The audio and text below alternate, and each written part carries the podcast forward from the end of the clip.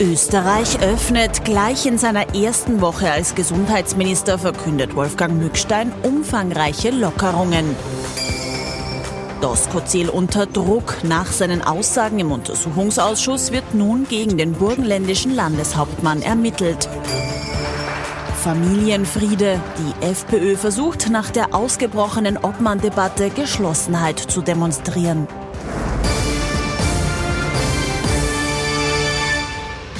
Sonntagabend, ich freue mich, dass ich Sie wieder begrüßen darf. Unser politischer Wochenrückblick. Wir sind ja noch immer im Lockdown hier im Osten Österreichs. Die Sendung wird in Wien gemacht. Deswegen halten wir es mit dem Mindestabstand ganz genau. Ich darf mich aus dem Nachbarstudio melden. Sonst ist alles beim Alten. Unser Politikexperte Thomas Hofer ist mit dabei. Schönen Sonntagabend. Schönen Sonntagabend, Herr Knapp. Und unser Meinungsforscher Peter Eick. Auch Ihnen einen schönen Sonntagabend. Recht herzlich willkommen. Schönen guten Abend. Hallo, Herr Knapp. So, also legen wir gleich los. Wolfgang Mückstein, also der neue Gesundheitsminister. Normalerweise sagt man, da hat man so in etwa 100 Tage Zeit, um sich in das neue Amt einzuarbeiten. Mitten in einer Pandemie ist das einfach unmöglich. Die erste Woche des neuen Gesundheitsministers und es war ein echter Terminmarathon. Wir haben ihn begleitet. Neo-Gesundheitsminister Wolfgang Mückstein läuft von einem Termin zum nächsten. Der Startschuss für den Visitenmarathon fällt bei der Angelobung am Montag. Ich bin ähm, sehr berührt, es war sehr schön und würdevoll. Und äh, jetzt möchte ich äh, zu arbeiten beginnen. Und damit geht's direkt weiter in sein Ministerium und zur Regierungsklausur von der Impfstraße. Warum? Weil Impfen ist der einzige Weg zurück in ein normales Leben. Das heißt, impfen, impfen, impfen. Ins Krankenhaus. Nach 15 äh, Monaten sind alle müde und äh, wir müssen trotzdem weitermachen, weil das Virus wird nicht müde. Zu einer Wiener Contact Tracing Zentrale und wieder weiter zur Vorstellung im Parlament, wo Mückstein deutlich wird. Wenn es darum geht, Menschenleben zu schützen, dann mache ich keine Kompromisse.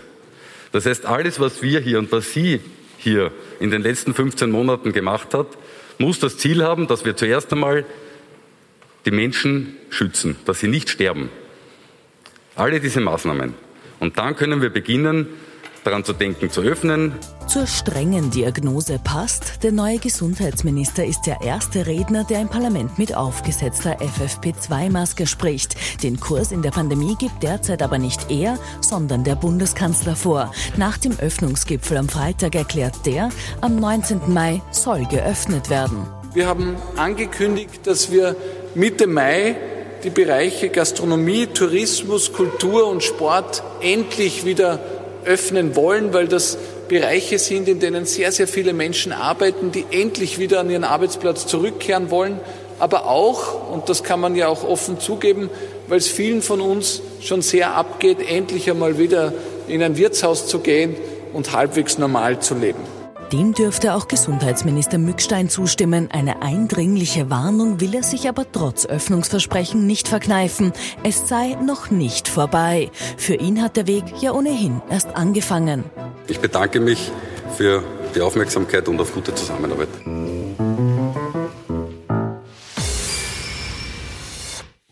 Herr Hofer, bitte die erste Analyse. Wie hat er sich denn geschlagen, der neue Gesundheitsminister in der ersten Woche? Naja, er hat den Ball flach gehalten, das war auch zu erwarten. Er hat sich natürlich inhaltlich gleich mal unter Anführungszeichen unterwerfen müssen der Regierungslinie der neuen. Äh, das gab auch einige Widersprüche im Übrigen äh, zu dem, was er vor äh, seinem Antritt gesagt hat als Minister. Da hat er ja noch die Regionalisierung eher für nicht so toll befunden und auch einige andere ähm, Geschichten. Und das konnte er natürlich nicht halten. Also insofern ähm, muss man sagen, sagen, es ist nichts passiert. Er hat keine, keine großen Fehler gemacht. Er wurde auch noch grosso modo, würde ich mal sagen, pfleglich behandelt. Ähm, also ich glaube schon noch, dass er da das äh, glatte Wiener Parkett äh, noch stärker und noch näher kennenlernen wird. Äh, also insofern muss man sagen, es waren keine großen Ansagen dabei. Es war jetzt keine äh, fulminante Startphase, äh, aber es sind ihm auch keine Fehler passiert und das ist für einen Quereinsteiger äh, schon mal nicht nichts. Ja. Herr Heik, die erste Woche des neuen Gesundheitsministers, heute im Presseinterview, ähm, gibt er sich ein bisschen, ähm, wie soll ich sagen, fast kampfeslustig, wenn man ihn mit Rudolf Anschuber äh, vergleicht, was äh, den grünen Pass betrifft. Äh, muss sich die ÖVP da auf einen ganz anderen Wind einstellen aus dem Gesundheitsministerium? Ich glaube, das wäre einfach zu früh zu sagen, ähm, wie, wie denn dieses ähm, Match ausgeht. Ähm, eins ist klar, Herr Mückstein ähm, es setzt jetzt einige Statements ab. Und das Problem bei diesen Statements ist immer, er muss sie dann halt auch beweisen und, und, und einhalten. Und äh, dementsprechend ist es natürlich für ihn schwer, glaube ich, ganz grundsätzlich nicht aus der Politik kommend, ähm, Stimmungen einzuschätzen, sagen, was, was kann ich sagen, was kann ich nicht sagen. Also ich glaube, er, er wird noch ein bisschen Zeit brauchen, bis er in das politische Geschäft hineinkommt. Das medizinische, mein Gott, aus, aus Sicht eines, eines äh, Praktikers, ähm, das, das kann er ja und da wird er sich sicher auch dafür einsetzen. Aber man hat schon gesehen, ähm, bei diversen Settings, was eben die Regionalisierung anbetrifft, ähm, äh, zum Beispiel der Landeshauptmann Doskozil, der einfach die Öffnung gemacht hat, äh, den neuen Gesundheitsminister informiert hat und gesagt hat, naja, wo es sich gefreut hat, weiß ich nicht. Also er wird es sicher nicht leicht haben, aber er hat den Vorteil, dass er eben nicht jetzt aus dem klassischen Business kommt, dem politischen, und das kommt derzeit bei Wähler und Wählerinnen nicht schlecht an. Sie haben das ja für uns abgefragt. Also wie sehr ist der Zuspruch, dass man sagt, da ist jetzt einmal einer Minister, der vom Fach kommt? Ja, also wir haben das natürlich jetzt nicht so formuliert, wie Sie gesagt haben, sondern wir haben zwei Positionen Deswegen war es ja auch eine Umfrage, ne? Ja, genau. Also wir haben das so ausformuliert, dass wir gefragt haben, wollen Sie einen langjährigen politischen ähm, Profi haben oder wollen Sie einen, einen Experten mit aus dem medizinischen Bereich haben? Aber sogar bei dieser sehr, sehr freundlichen Formulierung für die Politik geht es wirklich nicht gut aus, denn wir haben haben 80 wir haben 70 Prozent, die sagen, also ich hätte gern bitte einen, einen medizinischen Fachmann, Fachfrau. 20 ähm, Prozent sagen sogar, ich weiß es nicht. Also auch, auch sehr interessant, ähm, dass die Menschen hier ein bisschen uneins sind. Aber grundsätzlich ist es derzeit so, dass Fachexperten und Expertinnen angesagt sind. Das hat mit ähm, Martin Kocher im, im Arbeitsministerium begonnen und zieht sich jetzt weiter bei Mückstein. und man wird sehen, wie sich die, diese Linie hält. Ich kann jetzt schon eins sagen, scheitert der Herr Kocher vielleicht irgendwann und scheitert der Herr Mückstein irgendwann, wird es wieder heißen, ja klar, das waren ja keine politischen Profis. Herr Hofer, wie schaut es denn aus? Die Stimmung, äh, vor allem zwischen Anschober und Kurz, war ja in den letzten Wochen alles andere als gut. Jetzt ist ein neuer Mann. Äh, kann man da Hoffnung haben, dass es Neustart ist vielleicht zu viel gesagt, aber dass sich das Koalitionsklima verbessert? Also wenn dann nicht wegen dieser persönlichen äh, Ebene. Ja, natürlich war es so, dass Anschober und Kurz da oft in den Infight gegangen sind. Das muss sich nicht gleich übertragen auf, auf Mückstein äh, gegen Kurz. Äh, außer der Herr Minister entdeckt äh, in sich noch äh, sozusagen das Mut gehen und er sagt, jetzt, okay, Lockdowns von mir verordnet, kann er natürlich, äh, Kraft seiner Ministertätigkeit und Kraft der Kompetenzen, die dem Gesundheitsminister verliehen wurden vergangenes Jahr. Aber er wird es wahrscheinlich nicht machen. Das war auch die Einschätzung, die wir schon vergangene und vorvergangene Woche hier gehabt haben. Also ich glaube nicht, dass er in die Richtung geht. Können würde das formal. Ähm, es gibt eine Chance für das Koalitionsklima. Ähm, das mag jetzt etwas eigenartig klingen, aber beide sind natürlich fast dazu verdammt, dass wenn sie sich selber als Koalition weiter rechtfertigen wollen, ähm, dass sie dann was auf den Tisch legen, dass sie dann Gesetzesinitiativen auf den Weg bringen. Man hat das auch jetzt gesehen beim Thema äh, Umwelt-Klimaschutz, ja, in Richtung CO2-Bepreisung. Da wollen natürlich klarerweise vor allem die Grünen was äh, auf den Tisch legen. Ähm, dieser ganze Comeback-Plan, den wir vergangene Woche da besprochen haben. Also da muss die Regierung natürlich in die Gänge kommen. Denn eines ist klar, ähm, und das ist vielleicht auch die Chance des Herrn Mückstein, wenn die Pandemie mal eingedämmt ist, jedenfalls mal gefühlt, ähm, dann geht es ja erst richtig los innenpolitisch. Dann kommen ja die Aufräumungsarbeiten. Da gibt es ja noch ganz viele Maßnahmen, ähm, die sozusagen das Abgleiten in eine wirklich prekäre Situation bei vielen verhindern. Stichwort Kurzarbeit, verschiedene Stundungen äh, etc. etc. Ähm, und da braucht es dann natürlich mehr als ein irgendwie irgendwie miteinander, äh, obwohl man sich nicht mehr leiden kann. Also äh, da muss man schon dann zu einem gemeinsamen Weg finden. Sebastian Kurz, wir haben seinen Beitrag gesehen, möchte alles öffnen. Und äh, Mückstein ist da noch ein bisschen defensiver. Unterstützung für diese Mückstein-Linie hat es vom Wiener Bürgermeister in dieser Woche gegeben. Der ist, was das Öffnen in den nächsten Wochen betrifft, sehr, sehr defensiv. Das, was man sagen kann, ist, dass die Inzidenzen sich in der Ostregion reduziert haben in den letzten Wochen, dass wir aber gleichzeitig sehen, dass die Zahlen im Westen im Steigen begriffen sind. Und ich erwähne das deshalb, weil ich äh, manche der Schritte äh, sehr skeptisch sehe, weil ich glaube, man muss trotz allem sehr vorsichtig bleiben. Denn nichts wäre schlimmer, als wenn man voreilige Öffnungsschritte setzen würde. Herr Eick, äh, wir haben ja ganz, ganz viele Zuschauerinnen und Zuschauer in Wien. Wir machen die Sendung hier auch in Wien. Worauf müssen wir uns einstellen, wenn der Wiener Bürgermeister so vorsichtig ist? Naja, wir müssen uns auf eine vorsichtige Öffnung wahrscheinlich aller Voraussicht nach einstellen. Also ähm, Michael Ludwig ähm, hat ganz offensichtlich den Fokus darauf, dass er sagt, er möchte nicht alles gemeinsam ähm, im Bauschenbogen öffnen. Das heißt, wir können uns vielleicht noch auf eine Zwischenetappe in Wien einstellen. Ähm, äh, Ludwig wird sich diese Woche, soweit ich das vernommen habe, mal mit einer Experten- und Expertinnenrunde zusammensetzen und dann wahrscheinlich auch die Woche darauf. Also er, er schaut von Woche zu Woche und möchte da ganz vorsichtig sein, weil er mit guten Zahlen schlicht und ergreifend in den Sommer kommen will wahrscheinlich ist das nicht einmal so ein schlechter Weg, ähm, weil er sagt, be bevor ich um eine Woche schneller öffne, das halten die Menschen schon aus. Noch dazu, wo es ja schon die einen oder andere, also wie zum Beispiel die Schulen werden geöffnet, der Handel wird dann irgendwann geöffnet werden. Ob es dann mit den Sport- und Kulturveranstaltungen tatsächlich am 19. losgeht, das, das, das weiß man derzeit nicht. Aber er ist diesbezüglich wirklich sehr, sehr vorsichtig. Damit unterscheidet er sich auch von den meisten seiner Amtskollegen. Wenn er aber dann gut in den Sommer kommt, dann hat er wahrscheinlich gewonnen. Und Herr Knapp, Entschuldigung, wenn ich da noch kurz reingrätsche, aber ich glaube, es ist deswegen auch angesagt, äh, und natürlich trifft sie nicht so direkt wie die Bundesregierung, die jetzt endlich nach ein bisschen einem Aufwind wieder lechzt in den Umfragen, nachdem es da deutlich runtergegangen ist. Das ist bei Ludwig derzeit nicht der Fall. Aber es ist auch inhaltlich ganz, ganz schwer, denn was jetzt rübergekommen ist bei der Pressekonferenz der Bundesregierung, war fast schon ein bisschen sowas wie eine Öffnungseuphorie. Und nachdem alle so, so vehement darauf warten, ist da natürlich die Gefahr, dass dann die Dämme brechen, sobald mal offen ist, äh, und dass sich dann das Rad der Zeit quasi ganz schwer zurückdrehen ließe. Wir wollen alle miteinander nicht hoffen, dass es notwendig ist, äh, aber das ist schon eine, ein, ein, ein wirklicher Tanz auf rohen Eiern, äh, dass man da eben nicht eine Euphorie auslöst, die dann womöglich sich sozusagen auch noch auf die Impfbereitschaft gewisser Bevölkerungsgruppen niederschlägt. Also das ist wirklich nicht einfach von der politischen Folgensweise. Wir haben jetzt zehn Minuten lang über Corona gesprochen, über den neuen Gesundheitsminister und da gibt es ein Detail, das wir noch nicht besprochen haben. Wenn Sie wollen, können Sie gerne was dazu sagen. Es sind die Schuhe ja. des Gesundheitsministers, mit denen er zur Angelobung gekommen ist. Ja, also eigentlich sollte man es nicht besprechen. Das ist natürlich äh, nicht unbedingt das Niveau, auf dem sich politische Auseinandersetzung abspielen sollte. Aber es ist ich Thema. Kenn, ich kenne, ja richtig, ich kenne den Herrn Mückstein. Ich glaube ihm das auch, das ist, glaube ich, schon irgendwo authentisch.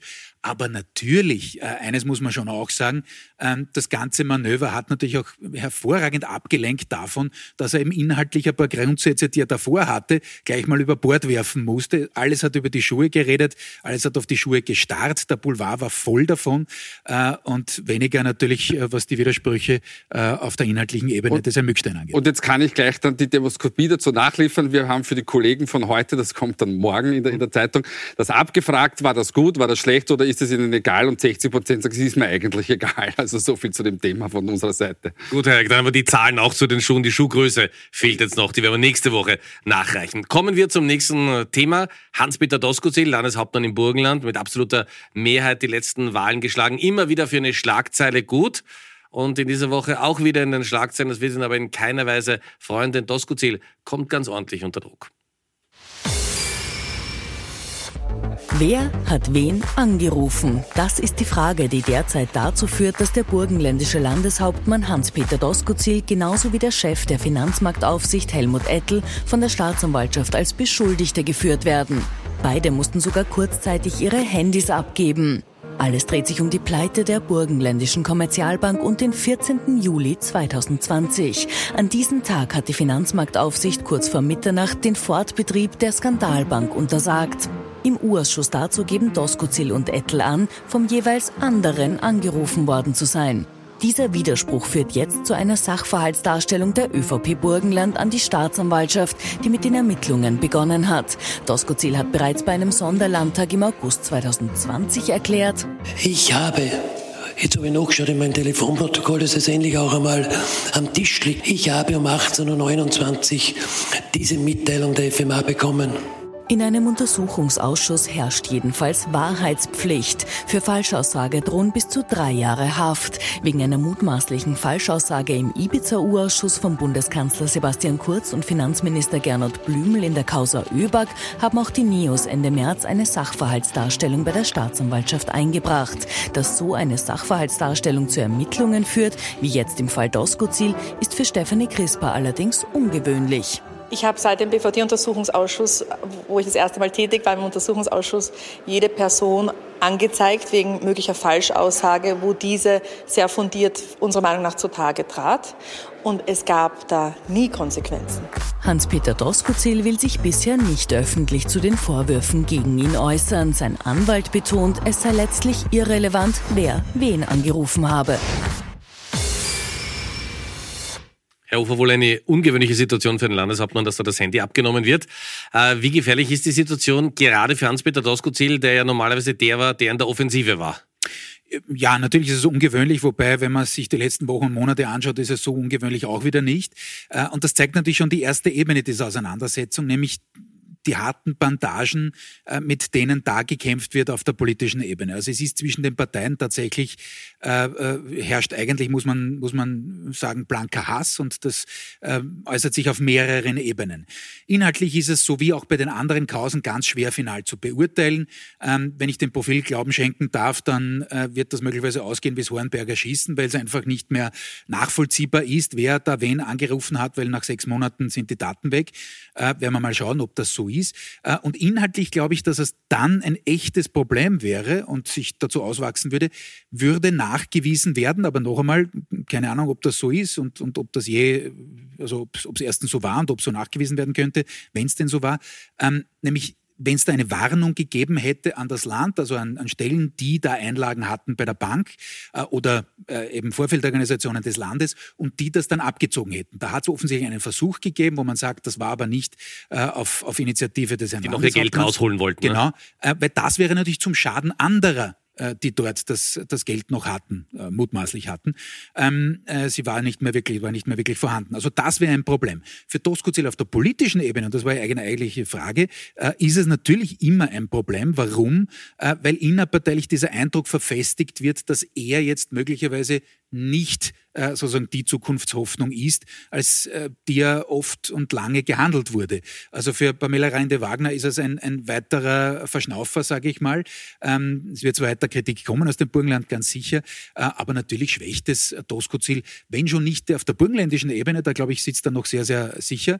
Ähm, aber natürlich, was jetzt äh, die Spekulationen angeht, was eine zukünftige äh, Führung der SPÖ angeht, da, da hat, äh, hat er sicherlich nicht, auch nicht mit dieser Causa und auch nicht mit anderen Aussagen zugelegt.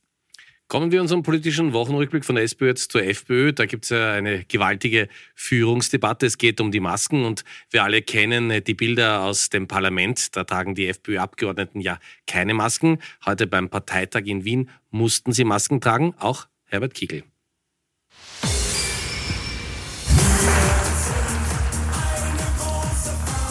Der blaue Familienstreit macht heute, zumindest nach außen hin, Pause, denn beim Parteitag der Wiener FPÖ ringt sich sogar Clubobmann Herbert Kickel durch, die Hausordnung zu befolgen und Maske zu tragen. Ich bin heute mit Maske gekommen, kein Problem.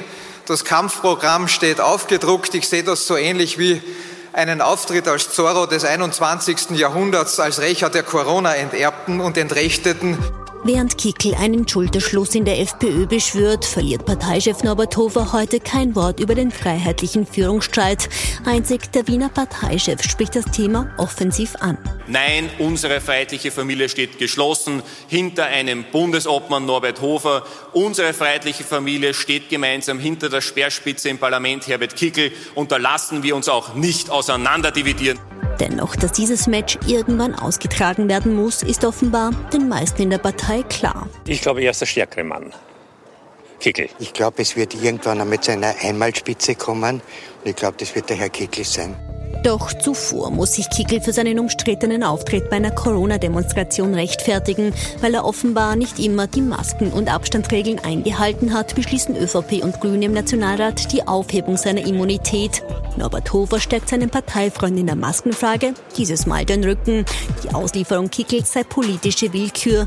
Ein Showdown zwischen den beiden ist damit zwar vorerst vom Tisch, der Vorhang ist aber wohl noch lange nicht gefallen. Herr ist es in der Meinungsforschung nicht so etwas wie eine Binsenweisheit, dass man sagt, der Obmann-Debatte ist schlecht für die Werte? Bei der FPÖ schaut es nicht glaub, so aus, das oder? Ist, ist nicht einmal in der Demoskopie, nur in der Demoskopie, mhm. sondern es ist überall so. Aber ähm, natürlich äh, schadet, also es schadet jetzt nicht unmittelbar der Freiheitlichen Partei, aber nützen tut es natürlich auch nicht. Klar ist, ähm, der Kurs von Herbert Kickel, nämlich der thematische Kurs, ist schlicht und ergreifend erfolgreich. Ähm, die Freiheitliche Partei hat sich stabilisiert. Sie hält jetzt je nach Umfragen zwischen 18 und 20 Prozent. Das ist ein, ein wirklich guter Wert. Ähm, das hätte man dem Freiheitlichen so nicht zugetraut. Und ich wir haben es auch schon paar Mal hier gesagt. Die Pandemie war eigentlich so etwas wie der Rettungsring für die Freiheitliche Partei, ähm, weil das Thema Zuwanderung, Integration, das ist jetzt eindeutig ähm, bei der ÖVP. Ähm, und jetzt wird sich zeigen, wie, wie, wie sich denn diese Richtung weiterentwickelt. Man hat einen sehr, sehr interessanten Reck-Aufschwung oder Felge-Aufschwung äh, von äh, Manfred Heimbuchner gesehen in der ZIP 2 diese Woche, der nämlich zu diesem Thema gar keine Stellung nehmen wollte und sich darüber hinweggeturnt hat mit, dass die Freiheitlichen im Parlament keine äh, Maske tragen. Na, das ist dem Wiener Parkett geschuldet und dort können die sich leider nicht einigen, weil wir in Oberösterreich ähm, haben uns einigen können. Aber er nein, muss in das, die Wahlen, ja. Ja, aber das natürlich, ja, aber das hat damit nichts zu tun und jetzt sind diese Wahlen im Herbst und da, da versucht er sich natürlich insofern darüber zu tun, dass er einerseits selber als äh, Corona-Patient ähm, natürlich das Virus ernst nimmt da bin ich mir ziemlich sicher, dass aber gleichzeitig jene nicht verlieren darf, die halt, jetzt sagen wir mal, dem Coronavirus skeptisch gegenüberstehen. Und das wird jetzt der Drahtseilakt. Ähm, spannend wird es nach der Wahl, wenn Heimbuchner über 20 Prozent bleiben sollte, dann wird es wirklich spannend, wie es denn innerhalb der Freiheitlichen Partei grundsätzlich weitergeht. Aber Herr Hofer, eines ist den Freiheitlichen gelungen. Also wir denken, es gibt noch immer den Ibiza-Untersuchungsausschuss und der ist mittlerweile nur mit Türkis besetzt, oder? Von der Themenlage. Ja, absolut. Äh, das ist der FPÖ gelungen, so wie Sie es richtig sagen. Das hat mit der FPÖ nur mehr peripher was zu tun. Das ist jetzt das Problem der Kanzlerpartei. Ähm, aber das, was der Kollege Eick gesagt hat, ist, glaube ich, äh, zentral für die Zukunft der, der FPÖ. Es treffen da schon zwei Richtungen aufeinander und prallen aufeinander. Äh, und da ist, glaube ich, Hofer gar nicht so entscheidend, sondern die wahren Kontrahenten sind im Kick Kickel und Heimbuchner. Und der Herr Kickel hat deswegen auch so Metter gemacht und ist so aggressiv reingegangen in den vergangenen Monaten, ähm, um eben auch in dieser Spinschlacht, zumindest in der innerparteilichen, für die Interpretation des Oberösterreich-Ergebnisses sagen zu können, na Moment einmal, das war nicht der Heimbuchner, das war ich mit meiner Linie. Also er ist Profi genug und ist ein, ein, ein äh, echter Stratege seit vielen Jahren, wenn nicht Jahrzehnten, war auch schon bei Jörg Haider zugange, äh, dass er weiß, dass er das aufbauen muss. Und das hat man auch im Beitrag gesehen, also zumindest bei den Herrschaften, die da interviewt wurden, dass er da einfach eine ganz, ganz starke Positionierung hat. Ähm, warum macht das einen Unterschied? Es macht nicht nur einen Unterschied für die FPÖ, sondern für die gesamte politische Landschaft in Österreich. Denn wenn Kickel das übernimmt und er ist in einer keiner, in keiner schlechten Position derzeit, äh, die Parteiaufsicht, ja, dann äh, gibt's mittelfristig mal keine Regierungsbeteiligung der FPÖ. Das ist so. Auf das legt Herbert Kickl auch gar nicht an. Sonst würde er anders agieren. Ähm, also geht und schon gar nicht mit der ÖVP. So. Ähm, bei Heimbuchner wäre es natürlich ganz was anderes. Der hat eben diesen konsensualen Kurs, der hat einen deutlich anderen Wirtschaftskurs auch als, als Herbert Kickel. Ähm, und der wäre sozusagen ein Gegenprogramm. Äh, werden wir schauen, was nach Oberösterreich passiert. In den letzten Wochen haben wir ein paar damit spekuliert, gibt es einen Sonderparteitag. Da haben beide Lager abgeschwungen, aus meiner Sicht zu Recht. Denn wenn es einen solchen Parteitag gegeben hätte, dann hätte es vielleicht wieder einen Knick gegeben, weil man sich sagt, okay, während der Pandemie, vor der Wirtschafts- äh, oder mitten in der Wirtschaftskrise beschäftigen sich die wieder mit sich selber. Also da tut man gut daran, dass man, dass man das äh, zumindest nicht auf diese Art und Weise löst. Die letzten 90 Sekunden der Sendung, wie gewohnt, Top und Flops. Wir haben die beiden Herren getrennt voneinander gefragt, wer in dieser Woche besonders positiv aufgefallen ist und wer es durchaus hätte besser machen können. So, Okay, da gibt es einiges zu erklären. Bei, bei mir gibt es ja. zwei Köpfe, ich, ich mache ja. ich, es kurz. Ähm, Flop der Woche ähm, Grün und Türkis, weil man im Parlament ähm, die äh, Immunität von Herbert Kickl aufgehoben hat. Ich glaube, das war tatsächlich ein Fehler, weil es ist einem schlicht und ergreifend im, im Zusammenhang gewesen mit seiner politischen Tätigkeit. Ich hätte das nicht getan. Ähm, und die anderen Oppositionsparteien haben das ja auch nicht getan, nämlich Sozialdemokraten und NEOS. Und ich glaube auch zu Recht. Das halte ich für einen Flop der Woche. Top der Woche, die Grünen in Deutschland. Kollege Hofer, glaube ich, hat letzte Woche schon gehabt. Ähm, man hat sich auf eine Spitzenkandidatin geeinigt, nämlich äh, ein Mann und eine Frau haben sich das zu zweit ausgedealt. Ähm, und der Herr Habeck, der zurückgetreten ist, mehr oder weniger in die zweite Reihe, hat aber auch drei Tage später gesagt, das trifft ihn auch. Und ich finde das aber ein sehr menschlichen und, und sehr zivilisierten Umgang, wie man einen Spitzenkandidaten oder Kandidatin kürt.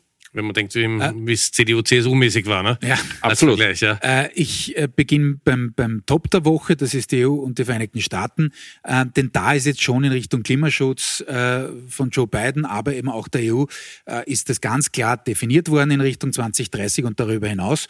Ähm, Ob es erreichbar ist, ist eine zweite Geschichte, aber es war mal ein mutiges Vorangehen.